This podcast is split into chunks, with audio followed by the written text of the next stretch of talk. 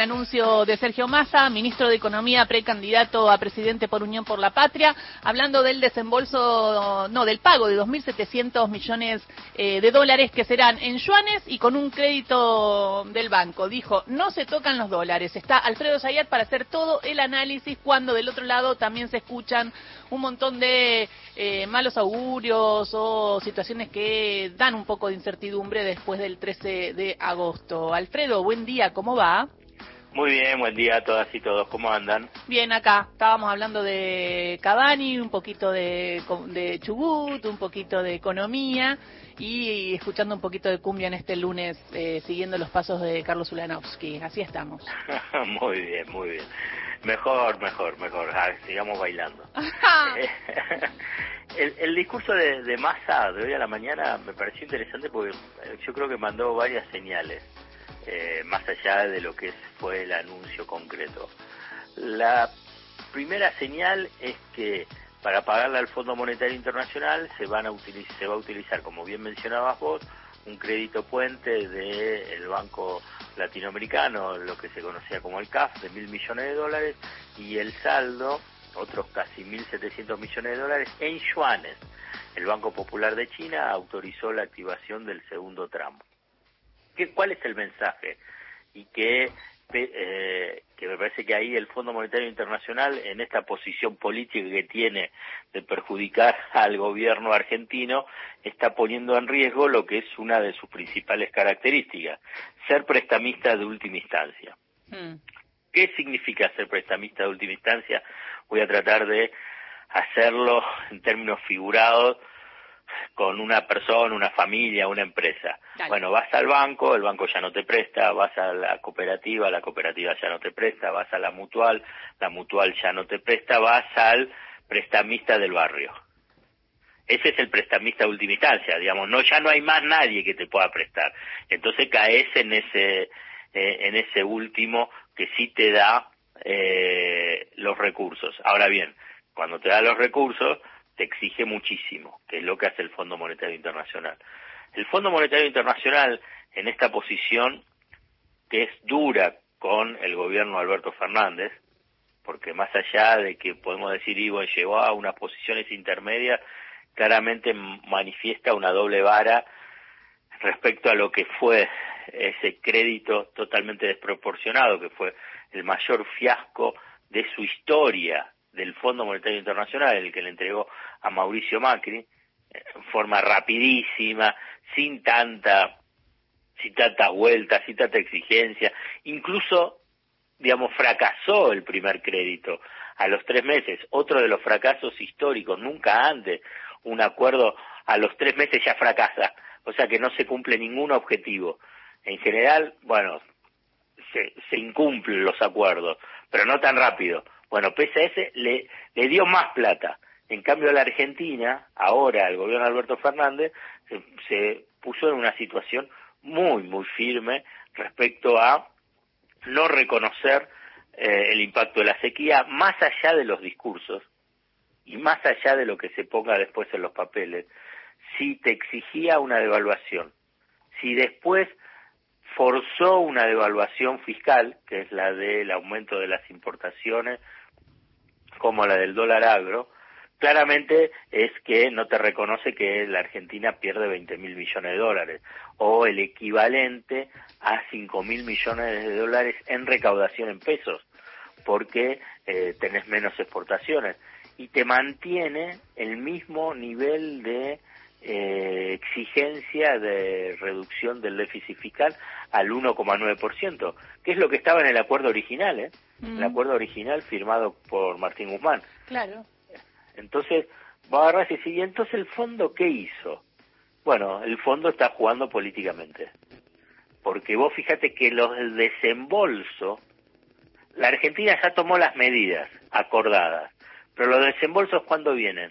Vienen después de las pasos y después de las pasos el escenario político más o menos ya va a estar, eh, por lo menos con señales por dónde va. Eso está claro. Bueno, recién ahí después va a ser el desembolso.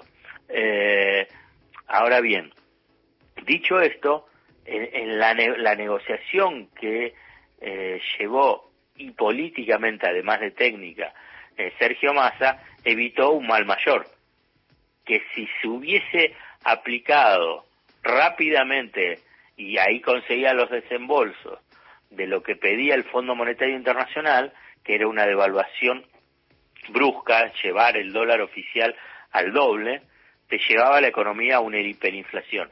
E incluso que después de ese rechazo mantenía la exigencia de una devaluación del 30%, también te llevaba a, niveles de hiperinflacionarios, teniendo en cuenta los niveles elevados de inflación mensuales que tiene la Argentina. En, el, en la definición de esa devaluación fiscal, o sea, de aumento vía impositiva del dólar de importación como del dólar agro, y bueno, también vas a tener impacto en precios, que eso se va, ya se empieza a, a verificar por lo que informan las diferentes cadenas de comercialización de las nuevas listas de precios eh, en agosto. Entonces, claramente el Fondo Monetario Internacional es un factor de, de perturbación de la estabilidad y no solamente de la estabilidad económica, sino también política, interviniendo en, eh, en el escenario electoral de hoy de Argentina. Eso es eh, muy eh, preocupante y sumado también a las declaraciones de los economistas, ¿no? Hoy eh, escuchaba a Melconian diciendo barbaridades de lo que puede llegar a pasar el 14. Y la verdad te genera mucha certidumbre, incertidumbre lo que hablábamos, ¿no? A veces el voto es bastante emocional y esto no, no ayuda. Por eso me parece que fue bastante bueno el anuncio de hoy y veremos cómo responden los mercados. ¿Qué pensás? Bueno, el, mensaje al mercado también fue que no se utilizan dólares. Y, yo te voy a decir algo del día después de las pasos, porque están saliendo los economistas, especialmente los de la oposición y los vinculados con el macrismo. Eh, hoy en el gobierno no hay un, no hay dirigentes irresponsables como los que hubo en las pasos del 2019. Eh, ¿Recuerda cuando fue el día después de las pasos? de ese 2019. Que se enojó el expresidente. Claro, pero la, fue una conferencia de prensa a la mañana, sí. Que lo veías que no había dormido, eh, junto con Pichetto, ¿no? Sí. ¿Y se enojó con quién? Se enojó con la gente que había votado. Sí, y nos dijo de todo, me acuerdo. Y ahí hubo casi 48 horas que hubo una ausencia de gestión. Y esa ausencia de gestión llevó a que haya un desborde cambiario. Pese a que tenían dólares en las reservas y pese a que tenían el acuerdo con el Fondo Monetario Pero dijo, como la culpa fue de ustedes. Dijo. ¿Eh? Algo así como dijo, la culpa es de ustedes. Como no lo terminó de decir así, pero nos, nos echaba la culpa de cómo se había votado. Y lo que estaba pasando, la devaluación. Bueno, hoy, hoy no, hoy no hay eso. Digamos, en todo caso que Melconian y compañía piensen en el desastre de lo que ellos apoyaron, participaron y, llevaron a ese desastre. Hoy no hay eso. Digamos, si está bien, si están en, su estrategia de generar miedo, bueno, es parte de ese juego electoral, si querés, o la estrategia de ir al Fondo Monetario Internacional para que a la Argentina no, no llegue a un acuerdo, bueno, son parte de cómo ellos se, se comportan. Y, y además, por último, digamos, eh, si hay alguien que se sigue atemorizando por los pronósticos eh, de los economistas y fundamentalmente los economistas de la City, despreocúpense. En general se equivocan siempre. gracias. gracias, Alfredo.